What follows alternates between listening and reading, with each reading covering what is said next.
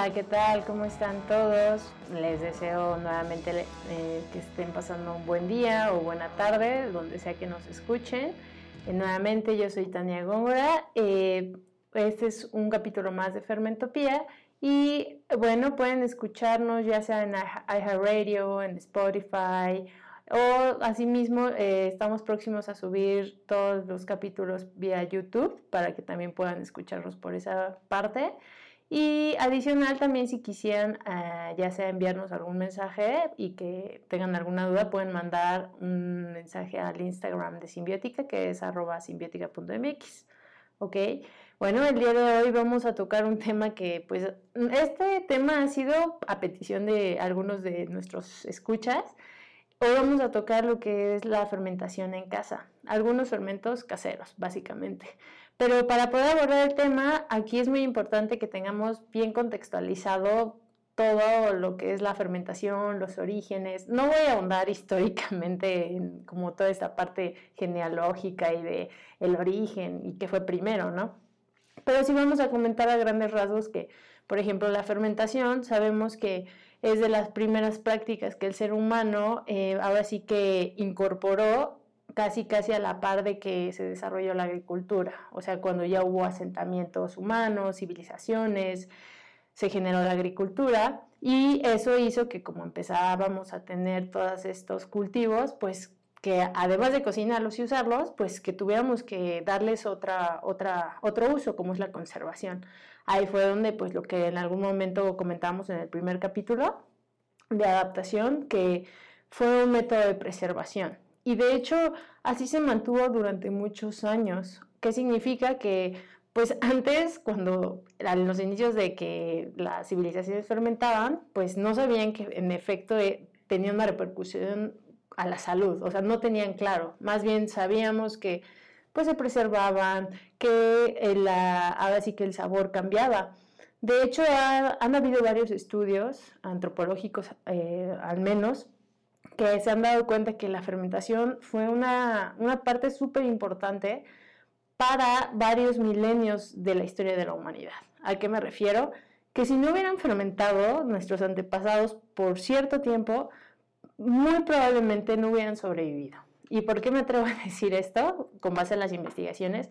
Porque se dieron cuenta que una gran parte de los nutrientes que recibían nuestros antepasados provenía de sus alimentos fermentados. Entre ellos pueden ser desde proteínas, vitaminas, algunos ácidos grasos, todos estos nutrientes y componentes que justo nos ayudan a llevar, pues ahora sí que una vida, pues más adecuada en, respecto a la salud, ¿no? Entonces se dieron cuenta que fue fundamental que muchas de las civilizaciones fermentaran para poder adquirir estos nutrientes.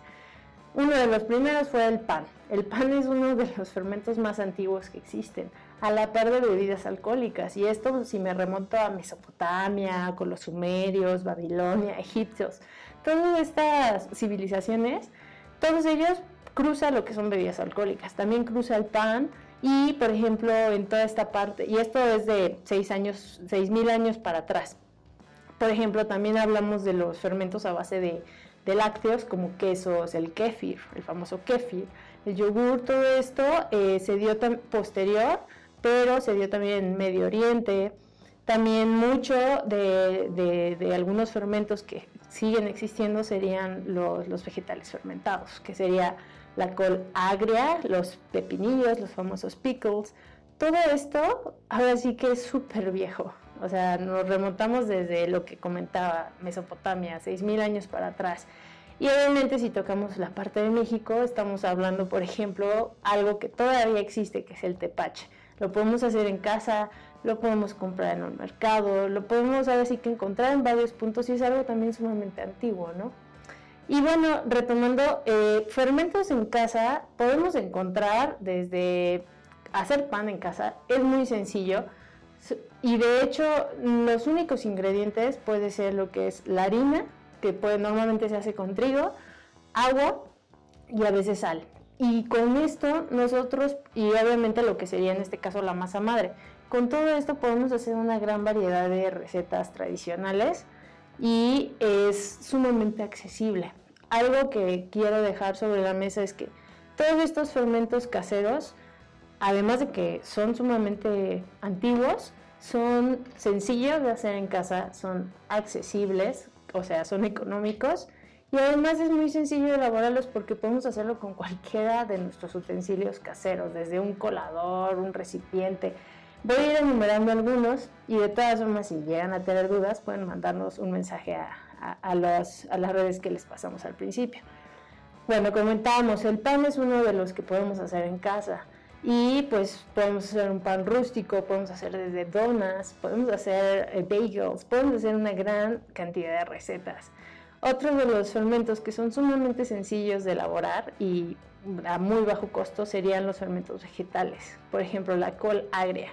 Aquí, eh, tomando en cuenta que si vamos a un mercado o un supermercado o con un productor local o si nosotros tenemos la posibilidad de cosechar en casa, pues podemos poner vegetales como eh, zanahorias, col, eh, pepino, también, por ejemplo, hierbas aromáticas a fermentar. Aquí solo requerimos estos vegetales, agua y sal.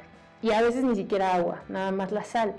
Ya que la sal es súper importante en este tipo de fermentos porque cuando uno le agrega sal al vegetal, la sal por esta capacidad de absorber agua, al momento de masajearlos con la sal va a ir saliendo este líquido. Y entonces ¿Qué pasa? Si lo ponemos en el recipiente que lo vamos a fermentar, ahí va, se va a inundar con el propio líquido que es el jugo del vegetal, lo cerramos y se va a hacer un ambiente que no tiene oxígeno y esto va a hacer que se active una fermentación ácido láctica, o sea, van a haber bacterias buenas, bacterias ácido lácticas que consumen los azúcares o, o nutrientes del vegetal y se fermenta.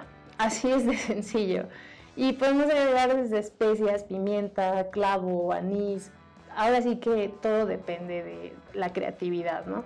Otra de las bebidas que son sumamente antiguas, pero que pensamos que no lo podemos hacer en casa, pero sí podemos, son bebidas alcohólicas. Por ejemplo, uno de los primeros, pues ahora sí que bebidas alcohólicas que, que se generaron fue la hidromiel, o sea, fue un, un fermento a base de miel, normalmente miel de abeja.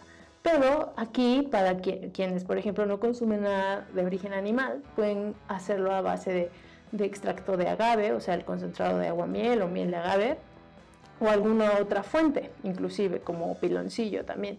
Aquí lo que vamos a aprovechar es los microorganismos, normalmente levaduras que estén ya sea en la propia miel o en el ambiente, al momento que lo ponemos en un recipiente cerrado, nada más hay que dejarle un escape porque como va a estar fermentando y genera gas, dióxido de carbono, CO2, pues para que no vaya a explotar ni nada de eso, se pone, hay quienes las han ingeniado bastante, puedes poner una botella, puedes inclusive poner lo que es tu agua con miel y eh, hay quienes ponen un globo le ponen un pequeño hoyito al globo con una aguja y, esto va a ayudar a que no entre oxígeno, pero se salga el gas y a partir de la semana ya va a haber una fermentación bastante activa y podemos probarlo.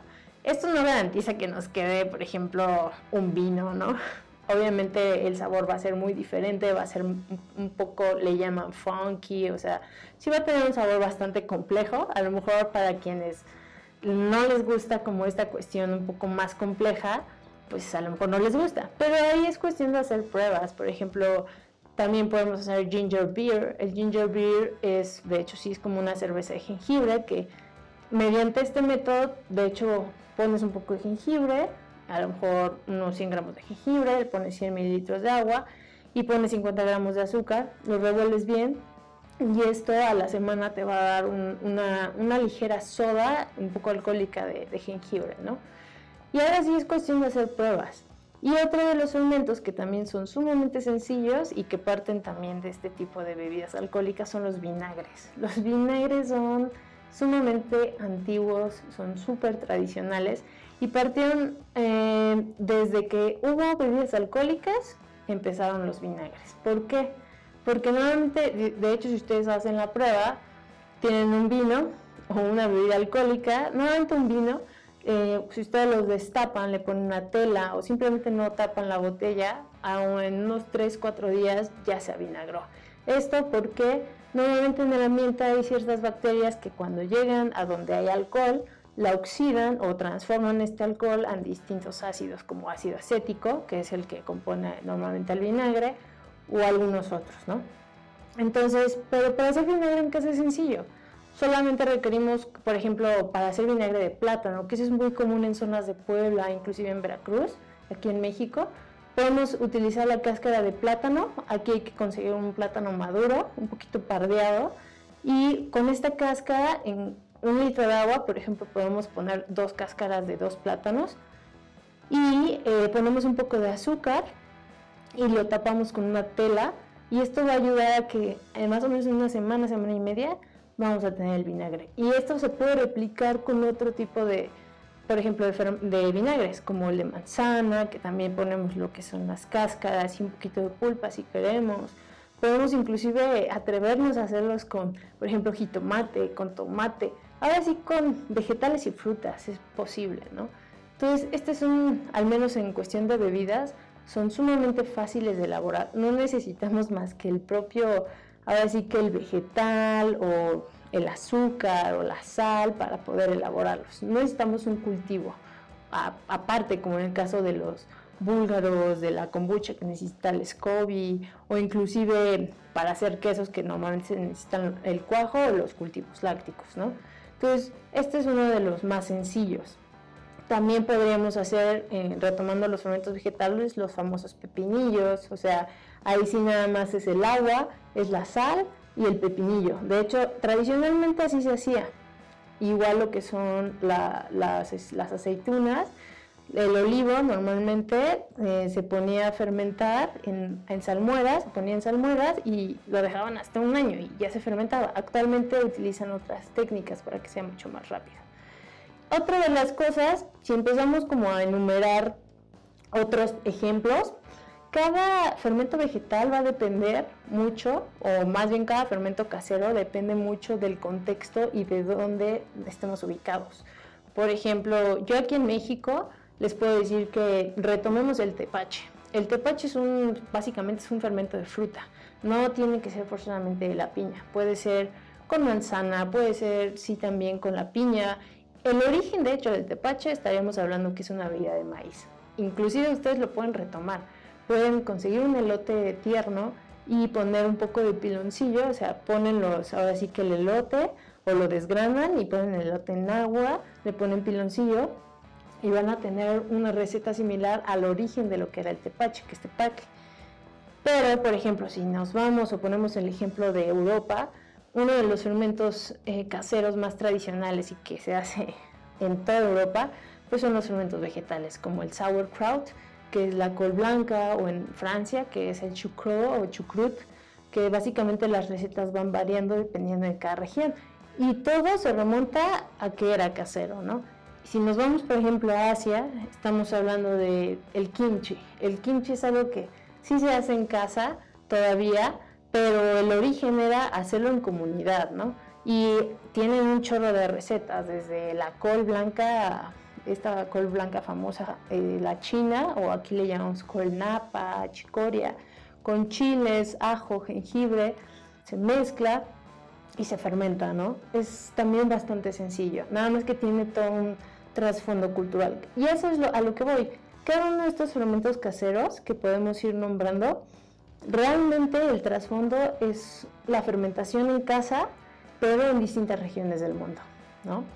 Algo también interesante es que si les late toda esta onda de la fermentación de lácteos, por ejemplo, quesos, el kéfir con los búlgaros de, de leche, que este también, lo que comentábamos al inicio, este proviene del Medio Oriente, o sea, después pasó al Cáucaso y ciertas partes de Europa, y ahí fue donde, de hecho, hay muchas hipótesis acerca de que se transformó al kefir de agua, que son los tíbicos.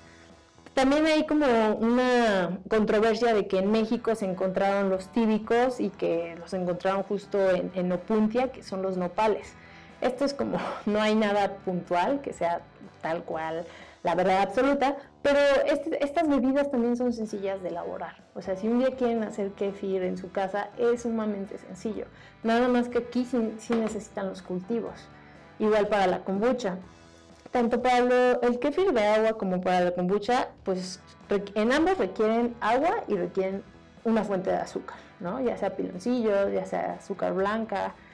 Eh, nada más que en la kombucha requieren lo que es el té eh, de Camellia sinensis, que es té verde o té negro, que son los más empleados. En los típicos, los búlgaros de agua, no es necesario usar té, nada más inclusive pueden usar un poco de azúcar, un poco de pulpa de alguna fruta y con eso es más que suficiente. sí es más sencillo la elaboración de los típicos, pero es más exigente. En los búlgaros de leche, aquí requerirían lo que sería pues una leche entera, no deslactosada, y eh, pueden hacer también adaptaciones con leches vegetales. Eso también es bastante sencillo. Y es accesible. Aquí hay toda una gama para que puedan elegir qué tipo de fermento quieren hacer en casa. Y algo bien importante es que todo va a depender de los ingredientes que tengan en su casa o que tengan en su región o simplemente también de las condiciones donde vivan. Se van a dar cuenta que si están en un lugar muy caliente, arriba de 30 grados, las fermentaciones van a ser más rápidas de cualquiera de los que estuvimos comentando. Si viven en un lugar normalmente frío, de 20 grados para abajo, grados centígrados, pues va a ser a lo mejor un poquito más tardado. Entonces aquí también es mucho que ustedes vayan experimentando. Por eso es bueno ir anotando y que vayan observando bastante. Con los vinagres, pues también pueden usar cualquiera de los ingredientes, desde manzana, piña, jengibre, vegetales, como lo comentamos. Y pues adicional a ellos, si van a hacer bebidas alcohólicas, pues también que vayan experimentando con varias frutas. Eso es sumamente interesante. Otra de las cosas es que eh, mucho de las preguntas que también en, su momento nos han hecho es por qué se perdió ¿no? toda esta parte de la fermentación en casa. Si retomamos esta cuestión histórica, nos damos cuenta que antes de lo que fue la Primera Guerra Mundial, de lo que fue toda la oleada de, Pasteur por el siglo XIX, todo esto, Normalmente las familias de, distintas regiones del mundo fermentaban en casa, era muy normal y fermentaban lo que normalmente cultivaban o lo que estaba cerca de su región. Por ejemplo, si hablábamos México, maíz, ¿no? O si hablamos en Europa, pues sí, col, que normalmente se da en zonas más frías. O si hablamos en, en lo que es Asia, pescado, soyu o la soya, el frijol de soya, o sea, cada región y por eso es que también encontramos distintos fermentos en el mundo. Algo importante y que fue fundamental fue la Primera Guerra Mundial. Esto hizo que debido a que tenían que enviar alimentos a los combatientes, en este caso a los militares, a los soldados, tuvieron que hacer un, cambio en, el modo de cómo producían los alimentos. O sea, los empezaron a conservar, empezaron a generar distintas conservas. Y algo bien interesante es que también descubrieron que habían formas de fermentar para conseguir este, pues, productos para hacer, em, pues ahora sí que toda esta parte de explosivos, mediante fermentación. Y em, a partir de la Primera Guerra Mundial, de hecho, también surge toda esta cuestión de la industria alimentaria. Posterior a la Primera Guerra Mundial, pues eh, sigue toda esta parte de fermentación en casa. De hecho, se tiene registro que, por ejemplo, en Alemania creció la elaboración de lo que es la col fermentada en distintas regiones y la cosechas, ¿no? En casa. Pero con la Segunda Guerra Mundial, se, ahora sí que se fue a pico todavía mayor todo lo que era la, la industria alimentaria. Y donde desembocó que tuviera una explosión la industria alimentaria fue pues, los viajes este, al espacio, toda esta cuestión de, de, los alimentos procesados para que tuvieran una mayor vida en aquel. ¿Por qué saco este tema? Porque una de las razones del por qué sí se dejó de lado lo que es la fermentación en casa, sí tuvo que ver totalmente la industria, ya que debido a que teníamos la facilidad y la accesibilidad de conseguir alimentos ya hechos, como puede ser la catsup, como pueden ser, por ejemplo, las conservas de, de lotito o simplemente unas galletas ya industrializadas, esto hizo que dejáramos de lado inclusive el cosechar nuestros propios vegetales, hortalizas principalmente. Entonces esto cuando dejamos de cosechar incluso nuestros vegetales, esto empezó a hacer que ya no tuviéramos que buscar cómo conservarlos. Entre ellos, el dejar de lado la fermentación. Ahorita, por ejemplo, cuando estamos en situaciones de crisis como lo que es la pandemia de COVID, en muchos de los casos, eh, podemos volver a retomar ciertas cosas que en su momento en el pasado se dejaron. Mm, sabemos que muchas personas, me incluyo yo obviamente, estamos retomando varios fermentos y es que algo interesante que no se tenía tampoco en cuenta es que Dentro de investigaciones, pues ya han encontrado que el fermentar los alimentos, además de hacerlo, pues ahora sí que conservarlo y, hacerlo más digerible y que su sabor sea diferente e inclusive más interesante, también estamos propiciando que sea un ambiente perfecto para que buenas bacterias estén ahí viviendo y ahora sí que proliferando. Y esto pues ya se ha visto que cuando se tiene una dieta a base de alimentos fermentados, aunque sean tan sencillos como los que hagamos en casa, nos va a ayudar a fortalecer el sistema inmune. Además de que también han visto que cuando mm, nosotros tenemos contacto con, por ejemplo, si, si tenemos la oportunidad de cosechar, de cultivar y cosechar nuestros propios vegetales, inmediatamente este contacto con la naturaleza nos ayuda sí a bajar niveles de estrés, empezando por ahí. Y también cuando nosotros fermentamos nuestros alimentos o procesamos nuestros alimentos, también hay un, proceso de, tranquilidad, ya que estamos, ahora sí que estamos, a lo mejor es un efecto placebo, pero estamos condicionándonos a que como tenemos una reserva de alimentos, eso también puede ayudar. Esto desde un aspecto a lo mejor psicológico, ¿no? Pero si lo vemos más como en esta parte de salud, pues lo primordial es que cuando hacemos fermentos en casa, aparte de que es una acción sustentable, porque no estamos desperdiciando el alimento, más bien lo estamos transformando, estamos aprendiendo cómo transformarlo y estamos ahora sí que conviviendo con el alimento porque vemos que hay un cambio en este alimento vivo, eh, también nos va a dar toda esta parte de salud. Ah, otra cosa importante que pongo sobre la mesa es que no hay ningún riesgo de producir este tipo de fermentos en casa.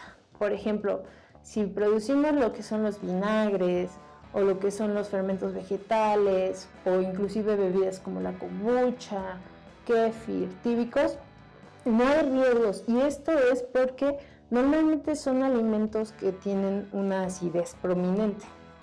Cuando hay una acidez prominente, normalmente no crecen microorganismos que puedan ser patógenos o que nos puedan generar algún daño. ¿Ok? Y esta es una de las cosas súper importantes y por qué fue muy importante que nuestros antepasados fermentaran, porque además de que preservaban sus alimentos, se volvían sumamente seguros. Por ejemplo, si nos vamos a que antes, cuando hubo una peste o una pandemia, fue la peste negra, mucha gente dejó de consumir agua potable y, pues, por ejemplo, consumía cerveza, ¿no? Pero es un caso muy particular, ¿no? Aquí, por ejemplo, si, si algunos se preguntaban si era un gran riesgo fermentar en casa, no. O sea, obviamente hay que ser observadores. Si vemos que de repente a mi kombucha en, le salió un hongo, pero me refiero a un hongo de estos que, pues sí, ahora sí que se ve aterciopelado, es verde, pues ahí sí tenemos que desechar, ¿no? Pero de ahí fuera, o sea, los fermentos vegetales, o sea, el kefir, es muy difícil que se contamine, justo por esta acidez, el pH, y además que en la fermentación, eh, estos, ahora sí que los microorganismos que están ahí generan componentes que sí afectan a patógenos, pero no, no nos afectan ni siquiera a nosotros y tampoco a nuestra buena flora intestinal, ¿ok? Otra de las cosas importantes es que podemos hacer, por ejemplo, si tenemos recipientes de plástico, sí los podemos usar. Nada más lo que les encargo que se fijen es que ustedes pueden ver en algunos casos que los, recipientes de plástico abajo, si los volteamos, tienen un, un triangulito y tienen como numeritos. Bueno, normalmente cuando tienen el número 2 o el número 5, el número 2 te está indicando que es el tipo de plástico de polietileno de alta densidad. y el número 5 es polipropileno. Ambos tipos de plásticos son sumamente estables, química y físicamente estables. La acidez de nuestro fermento no va a generar ningún problema. Pueden usar metal mientras sea acero inoxidable o pueden usar también recipientes de vidrio, ¿ok? Y otro de los datos importantes es que ya han, han habido estudios de, por ejemplo, con la kombucha, que han visto que como si no utilizamos lo que es el té orgánico, porque a lo mejor no podemos o simplemente no, no tenemos té orgánico cerca, eh, se ha visto que eh, pueden bajar los pesticidas que utilizan, por ejemplo, eh, para el té. Y han visto que la kombucha, o sea, el cultivo, reduce estos componentes, los transforma. Y bueno, algo bien interesante que me gustaría poner uh, ahora sí que sobre la marcha es que si nos animamos a fermentar en casa, tenemos varias cosas. Estamos, eh, ahora sí lo que comentaba, poniendo sobre la mesa la sustentabilidad. Y eso es sumamente importante, al menos, porque de esta forma no generamos tantos residuos, porque son miles de kilos que se generan anualmente de toneladas de desechos de alimentos. Entonces, a lo mejor ahí también es una buena opción si hay quienes les guste, por ejemplo, o ya lo hagan en casa, que composten, tenga su propio compostero, pues ahora sí que cerraríamos parte del ciclo si empezamos a fermentar en casa. Otra de las grandes eh, opciones es cultivar nuestras propias hortalizas. No tiene que ser forzoso, obvio, pero es una gran opción también para llegar a este nivel de sustentabilidad. Entonces, sí, cuando fermentamos en casa es un acto de sustentabilidad y yo creo que todos aquellos que queremos que pues ahora sí que haya menor contaminación, pues creo que es una buena acción para poder eh, formar parte de toda esta corriente de sustentabilidad. Pues yo espero que les haya ayudado un poco algunos de estos consejos hay muchísima información acerca de lo que son los fermentos en casa.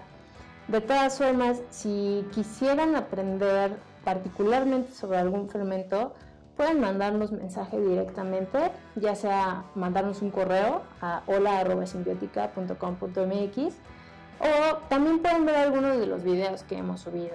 Hemos subido mm, de tepache, de pan, de kombucha también, Estamos próximos a subir más videos en, en nuestro canal de YouTube y en redes como Instagram. Y de todas formas, si también quisieran leer un poco sobre fermentos, eh, pueden consultar, por ejemplo, en Kombucha, el libro de Hannah Crum, que es este, Kombucha Revolution también, o The Big Book of Kombucha. Pueden consultar también, ahora sí que de varios tipos. Si ustedes ponen en Google fermentación, les va a salir muchas cosas. Pues yo les agradezco eh, que nos hayan escuchado un capítulo más y pues estamos en contacto. Muchísimas gracias chicos. Hasta luego.